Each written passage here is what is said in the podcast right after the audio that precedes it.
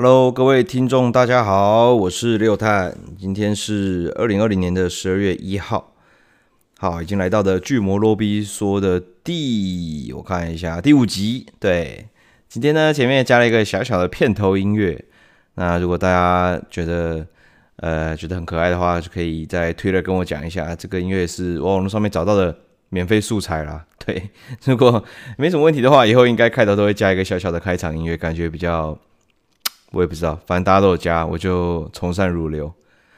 OK，那今天要讲的什么呢？今天要讲的是这个，如果最近有在跟我的实况，或者是呃 YouTube 也好，都会知道，最近这两个多月，我都在这个除这个战锤啊，就是 Warhammer 40K。那之前呢，我在拍 YouTube 的时候，有在分享东西，然后有分享一个每月最爱的主题。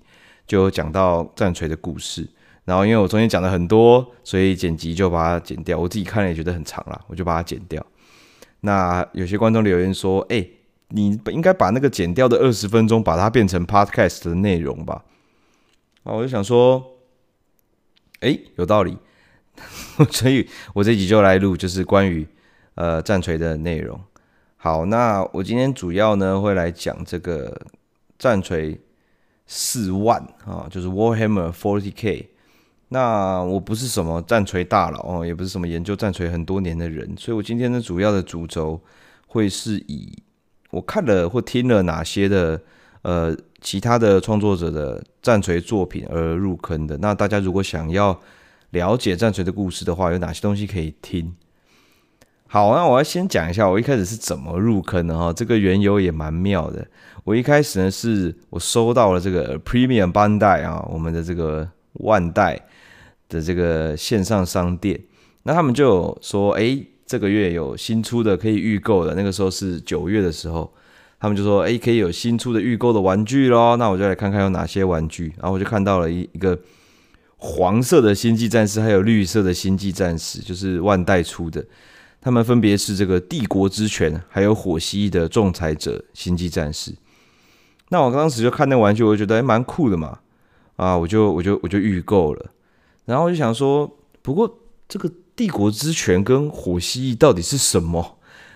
对，就是 Imperial Fist，还有这个 Salamander 嘛。那我想说去查一下，就不查还好，一查哦，直接就看了两个多月，直接这个东西太多了。这个战锤 40K 的东西，我就整个被叼住了。我先讲一下哈，星际战士的形象，我觉得应该如果有在接触游戏啊，或者是看一些网络上的东西，应该多多少少都有看过。可是有点不太懂这个战锤 40K 到底是什么，就觉得说星际战士有点像这个星海争霸的陆战队哈。所以我先讲一下这个战锤 40K 的背景。它是这个一九八七年就开始发行的一个桌上的战棋游戏，由英国的游戏公司 Games Workshop 制作的。那它就是一个桌游啦。那玩家又要购买就是它的这个 miniature，就是微缩模型，就是军队的模型，然后还有他们的规则书去进行游戏。那游戏里面有很多不同的种族啊势力。那大家都有自己独特的故事跟背景，那它的这个整个世界观呢，充满了这个科幻跟宗教的色彩啦，所以呃，它就有很多，比如说小说，然后漫画呀，或者是游戏等很多的衍生作品，所以它已经是一个宇宙了啦，也是一个世界观，所以就会有很多相关的创作。我觉得大家可以把它想成有点类似，呃，比如说钢弹。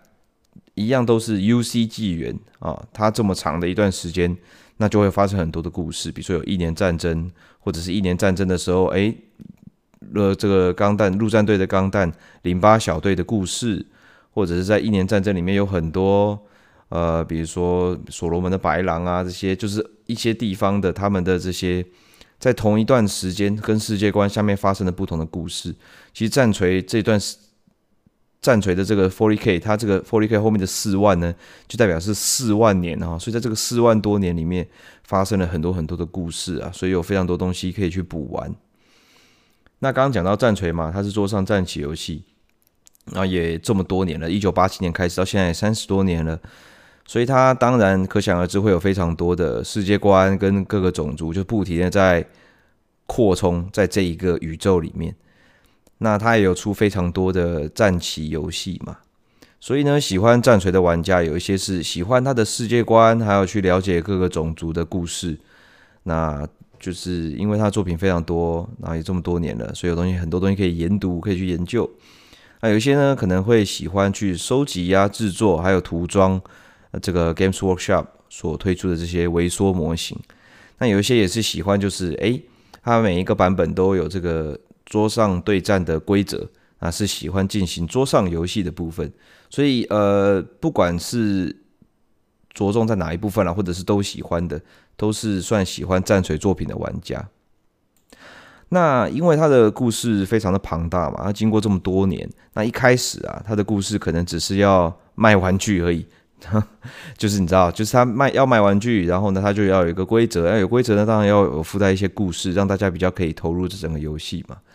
就好像，所以他有些东西会 base 在需要推出玩具的需求，就好像你看《一年战争》这个钢弹出钢哦，明明是一个宇宙战争，怎么会又要出蓝色、红色、黄色这么这么鲜明又奇妙的颜色了？所以基本上可能也是因为玩具啊，就是这个商品化的东西会去影响，间接影响它的。呃，故事中的设定。总之呢，呃，战锤四十 K 呢，到现在三十多年了，它为了继续出玩具嘛，那设定上它要更开放又更完善，可是你又不能太出戏，所以它的故事会很多，就是乍看之下是一个科幻背景啊，但是呢，为了要扩充啊，还有就是各种。呃，合理化或逻辑啦。我个人认为啊，我看了我这两三个月看了他的故事之后，我觉得这个作品其实既不科又不幻。好，我先讲一下它不科的地方在哪里哈。因为科幻，科幻，科幻就是这个，因为会有科学嘛，然后这个还有幻想的部分，就是虚构的部分，就是架空的宇宙。讲 science fiction 好了，science 就是科学，fiction 就是虚构出来的故事。那不科不科的部分在哪边？我觉得不科的地方在于呢，就是战锤相比于其他的科幻作品啊，有很多科技相关的细节，他不一定会交代的很清楚。那有一些其他的科幻作品啦，我就拿钢弹来举例好了，因为我比较熟。那不管是它的机械、它的动力啊，是能量啊，是那个那个世界观的科学，应该都会有一定的呃逻辑跟设定。这可能有一些是后面补完的，有一些可能是前面就设定的。那但是在战锤的世界里啊，蛮多的时候，他会以一些就比较超自然的方面去大略带过，比如说他们有亚空间呐，有灵能啊，有一些立场啊，就是他会是有的时候会有一些就是不可言喻的力量，或者是你是说不透它是怎么样去成的，会用这种方式去带过一些设定。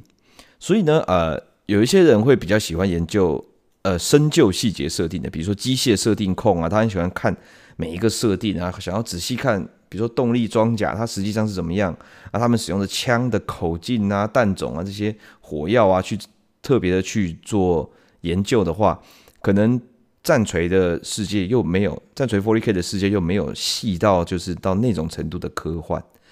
然后很多的故事剧情，可能你原本是很讲求逻辑跟机车的人会想说：“哇靠，这样也可以？你说了算是不是啊？”对。但是呢，我觉得这种设定啊，因为它这个 Games Workshop 这个战锤 40K 的这个 IP 啊，它要作为一个需要持续出各种模型的商品公司啦，那很多故事其实长久下来啊，它不能写得太死啊，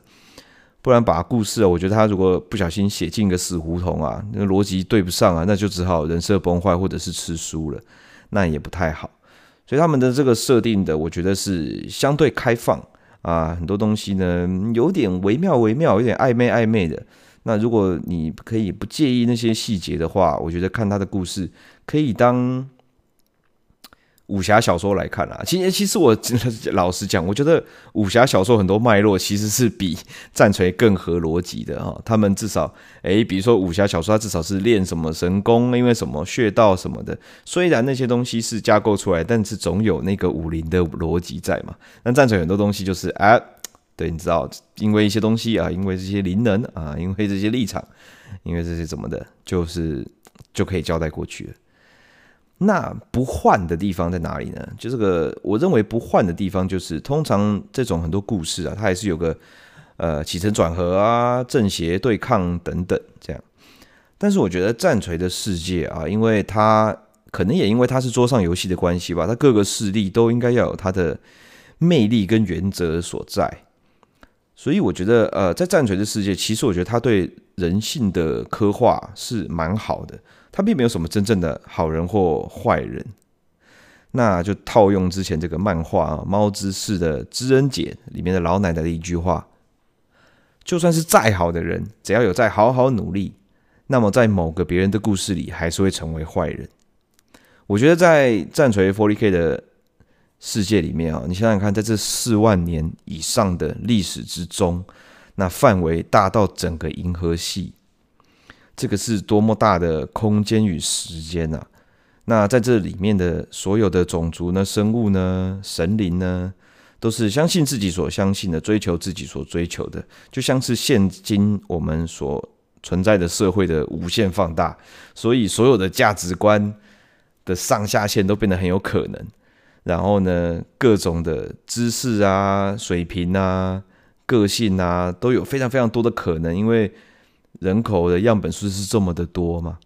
所以冲突也绝对是无所不在的。因为大家的价值观的信仰，通通都是不一样的。即使在我们小小的台湾都可以战南北了，更何况是大到整个银河系。所以战锤在这个部分对我来说，倒是显得我自己觉得格外的真实。这是我觉得它反而不换的地方，因为我觉得现实跟真实就是真的就没有绝对的对错。那我觉得反而在战锤的这个世界里面，我觉得倒是蛮真实的。那整个战锤的世界用一句话来总结：In the grim darkness of the far future, there is only war。在冷酷黑暗的遥远未来，只有战争。那今天呢，我一开始就说了，我不会在这边讲故事，因为我只也读了就这两三个月嘛，我还有很多国外的文章啊，或者小说都没有看。那我今天就是主要想，呃，简单的、短短的推坑一下，我看了哪些战锤的东西。如果想要入门了解战锤的故事的话，有哪些东西可以看？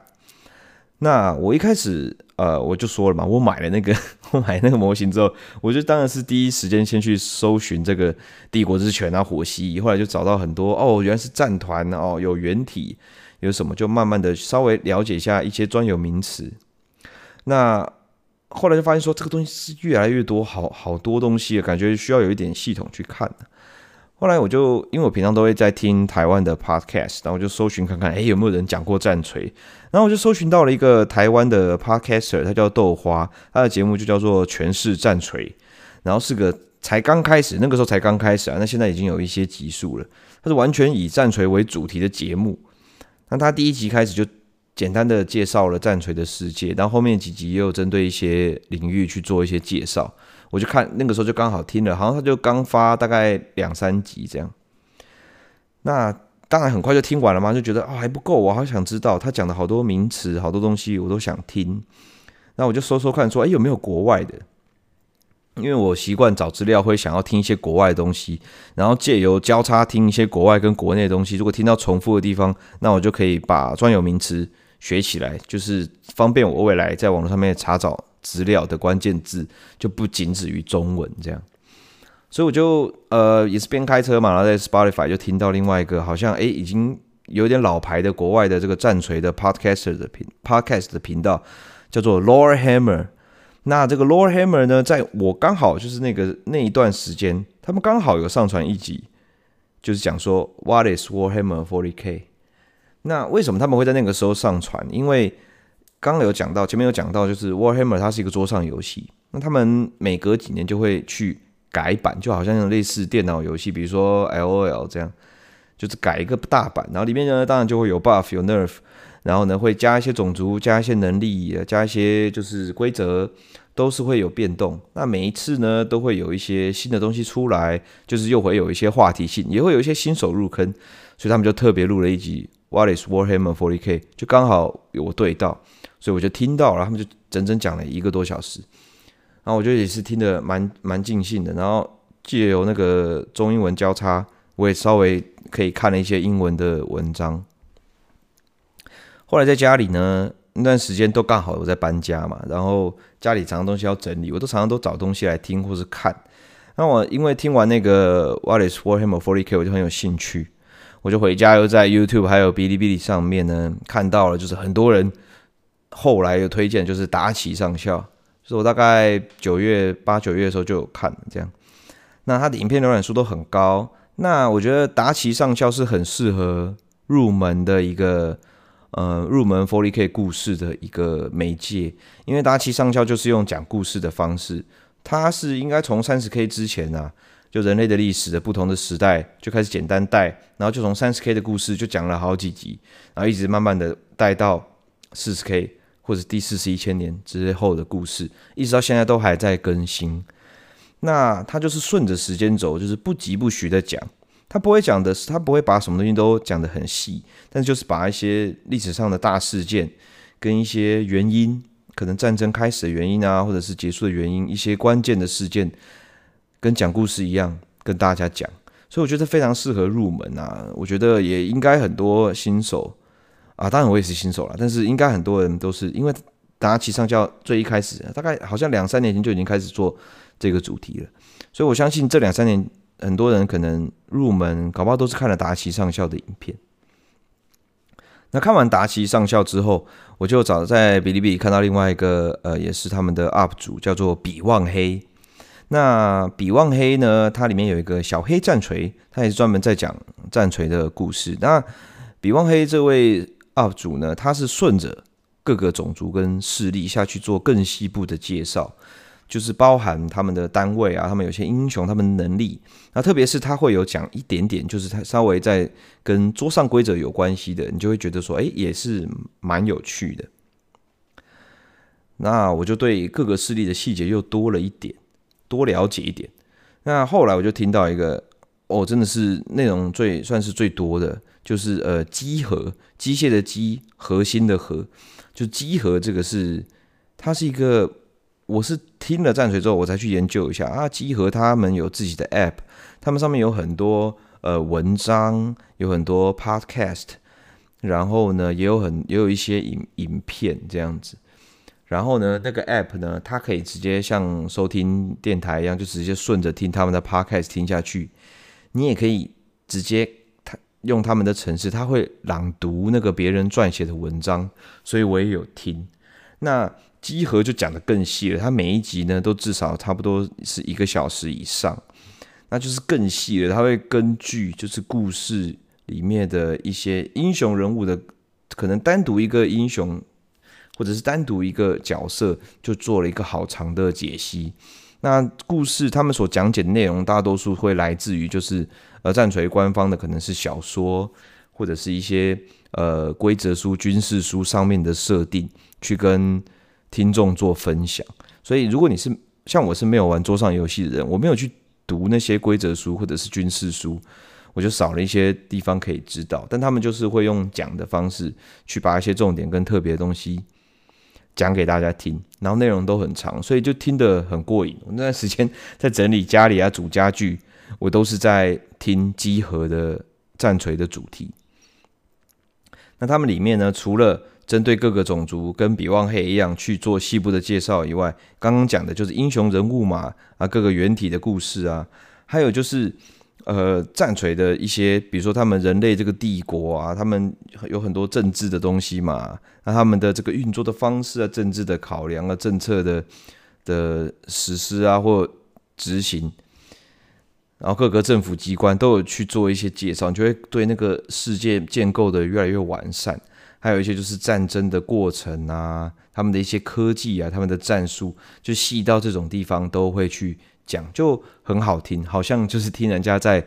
说书一样，所以我就觉得很很不错，我很推荐大家可以去听集合的战锤。那如果顺着这样子看下来的话，就会就是怎么讲，由浅入深呐、然后一开始如果是看达奇上校的话，就是真的会觉得哦很顺，整个历史就这样顺顺的听下去。那顺顺听下去，你就会对可能某些特定的种族或者是角色特或者他们的战团战帮有比较高的兴趣。那你就会可以再针对那些你不想听这么多的话，可以再针对那些细节去有一些关键字去搜寻。我觉得各个势力、种族、战团、角色都有他们各自的魅力所在。我自己是觉得啊，蛮、喜欢的这样子。那目前呢，就是通通这些东西都听完了，而且有些东西我还听了两集，就是我前面听的可能一知半解，后面听听听可以补完之后，我又会再跑去前面听，再跑回去听以前听过的，然后再听一次就会知道说哦，比如说他们一开始讲到的一些人名，我不知道是谁，后来我知道是谁了，回去听就更有感觉，可以带入他们的呃个性跟遇到的事情，我觉得还不错。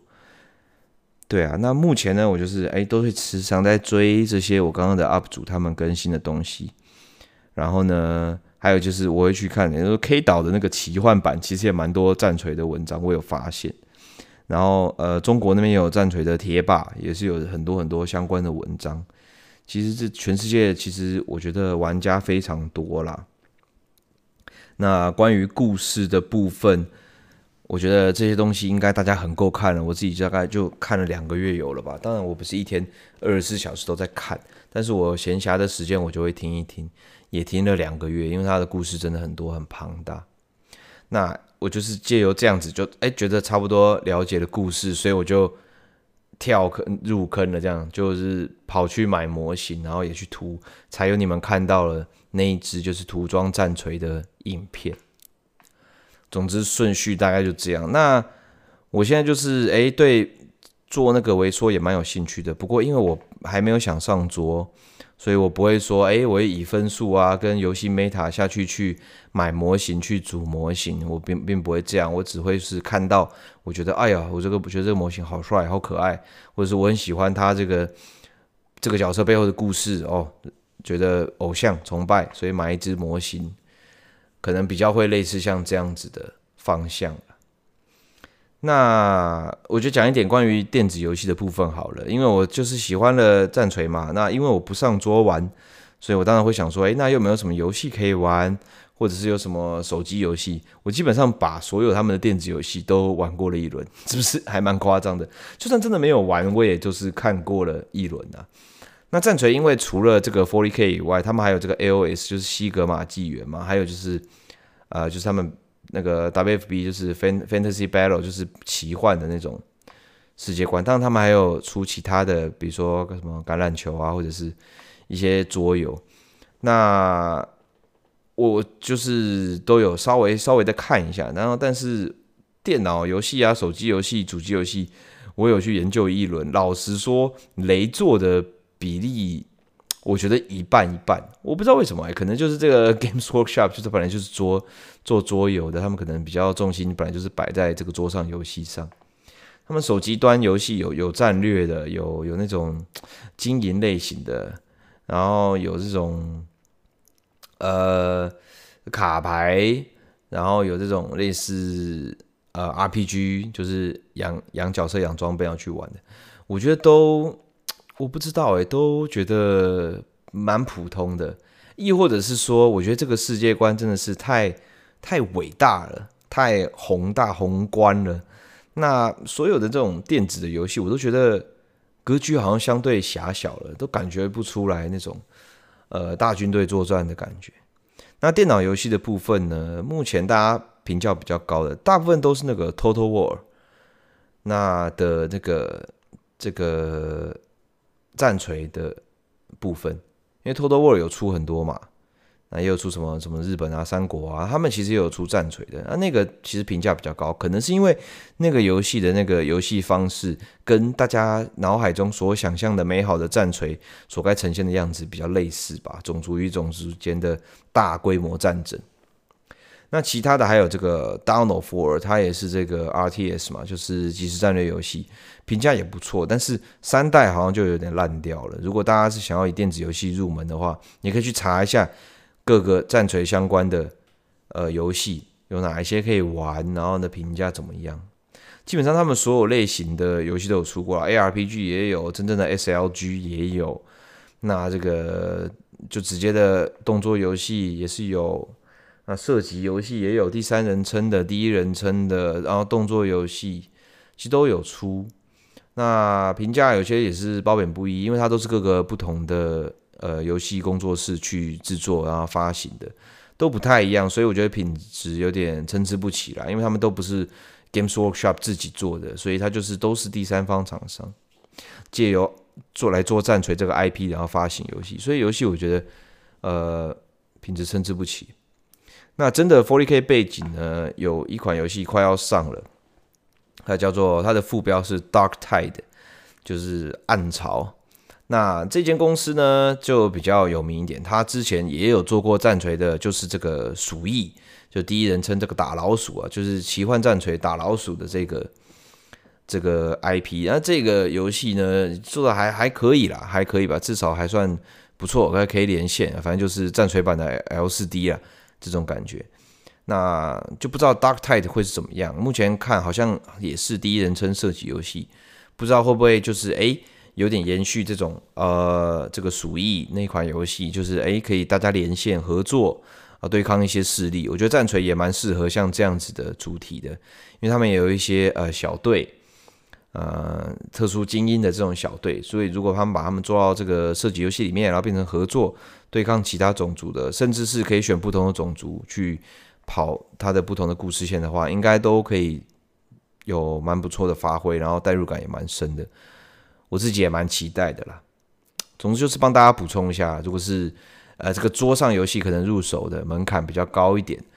那我自己也没有下去玩，所以我也没办法推坑大家。那我就是做做模型自嗨一下。那我们可能我的听众玩电子游戏是比较多的嘛，那我就是讲几款跟大家讲一下。Dawn of War 的一跟二，这是 RTS 小队战斗的，呃，评价目前在 Steam 上面也是蛮高的。再就是 Total War 的 Warhammer，就是 Total War 叫什么？全面战争吗？不知道，反正就是 Total War，大家应该有玩战略游戏都知道，它的这个评价也不错高。那另外有几个，如果是想要玩 40K 的 ARP，就有点像暗黑的话，它有一个 Warhammer 40K Inquisitor，就是审判审判官。它是比较像暗黑那样的 ARPG，它也有赛季，它也是要刷装，然后你可以选不同的，你好像可以选啊，就审判官啊，然后什么刺客、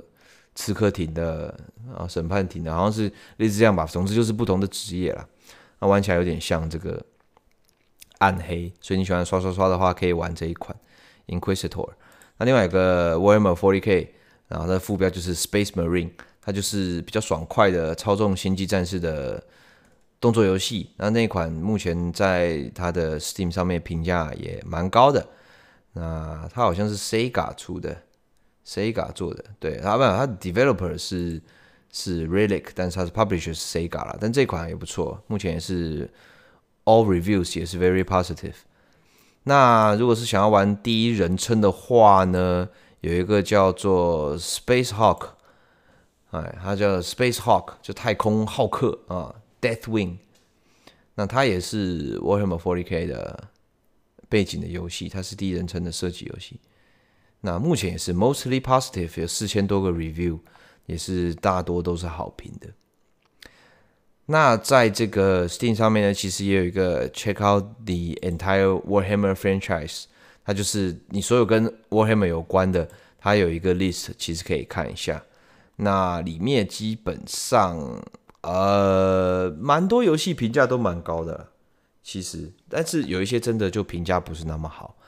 但我自己亲自玩了一些评价，诶，中间偏好的游戏，我自己觉得玩起来还是蛮普通的啦。以真的这个别的同类型的游戏来讲，可能游戏性会比较好一点。但是 Warhammer 可能有 IP 加成啦，所以可能大家可以看到、可以玩到，还是会觉得比较开心。好，那今天有呃节目就比较快啊，就大家跟大家分享到这边。那节目现在大概呃就是跟大家到这边，想说跟大家讲一下，就稍微聊一下天，因为这是巨魔罗比说嘛，所以还是有一些闲聊的部分。呃，我呢目前呢圣勇相谈所做到十二集，然后二十集去做到第十集。目前我想把这两个系列先当做一季都结束了，这样子。那未来呢？其实我如果大家有在用 Apple Podcast 的话，就会发现说，诶，在我的这个 Apple Podcast 的频道下面，我的 Podcast 是有分季季数的，第一季、第二季、第三季。那我分这个季呢，其实并不是时间上的关系区分，我是直接以分类。第一季就是儿时记趣，然后第二季就是通通都是声友相谈所，第三季就通通都是巨魔罗比说。但是呢，呃，Apple Podcast 它在更新的时候，它的认知上就会觉得说啊，你第一季就是通通都是最旧的东西，第二季就是第二旧的东西，第三季才是最新的。所以即使我上传了新的最新的东西到第一季的话，它还是不太会跑到这个 Podcast 的上面。那我看我的后台，我基本上还是有四十趴的听众是在看，而是在用 Apple Podcast 来听我我的巨魔罗比说的节目。所以我后来想一想，我觉得我还是我可能未来啦，近期还不会，我还是会先以更新巨魔罗比说为主，然后累积到一定的集数之后呢，我就会结束这个第三季，然后我就开始第四季，然后从第四季之后开始呢，我就会通通都用呃巨魔罗比说，然后 S four，然后比如说 E one Episode one 这样子去分，我就不要再去细分什么。节目是儿时记趣，节目是相谈所这样子。儿时记趣跟相谈所都会纳入去摩罗比说，就是我开头的时候我会说，哎，今天这一集是相谈所的时间，我就是会讲会有相谈所的内容。而这一集是儿时记趣的时间，我们这个干古侠单元，这个今天要这个跟观众一起游玩的游戏，大家来做分享游戏是什么什么？我可能就是在呃开头的时候来讲明，跟标题上面去表明说这一集。主要的内容，然后呢，我的节目就是统一，就是巨魔罗比说了。我还觉得，我还是觉得这样子可能真的比较简单一点。我我在听了这么多 podcast 之后，也发现就是说，大家还是都维持一定的固定的节目名称啦，然后内容就是可以有比较多幅度的变换。总之呢，相谈所我一样会找时间在实况上面呢，呃，开放大家 call in，然后呢，把它制作成 podcast。然后呢，儿时记趣呢，我一样会去收集一些就是关于怀旧游戏的啊，目前正在进行的干古侠，就是跟观众啊、听众们一起进行游戏，然后大家一起分享，呃，玩这个老的游戏，可能比一些听众年纪还要大的游戏的感想是什么？那希望大家可以就是有没有饮水思源啦？这现在有这么多的游戏，独立游戏、三 A 大作，他们呢可能都有一些呃 reference，或者是以前所参考或者是致敬的对象。我们回到之前去玩玩看，去感受感受，说不定也可以获得一些灵感。在玩现在新的大作的时候，才会觉得说，哇，这个是可能以前某些系统的延伸，或是呃扩张，这种继往开来的感觉，对不对？好，总之就是这样跟大家哈拉一下。然后呢，希望大家如果有收听的话，可以来 Twitter 跟我交流。如果有任何的建议意见，也欢迎写 email 给我。然后呢，有任何意见都可以跟我说，希望我的节目可以越来越好，大家越来越喜欢，然后呢，大家开心，然后都可以玩到自己想玩的游戏，喜欢的游戏。那这集的巨魔罗比说就差不多到这边了，感谢大家的收听跟陪伴，那我们下集罗比说再见，拜拜。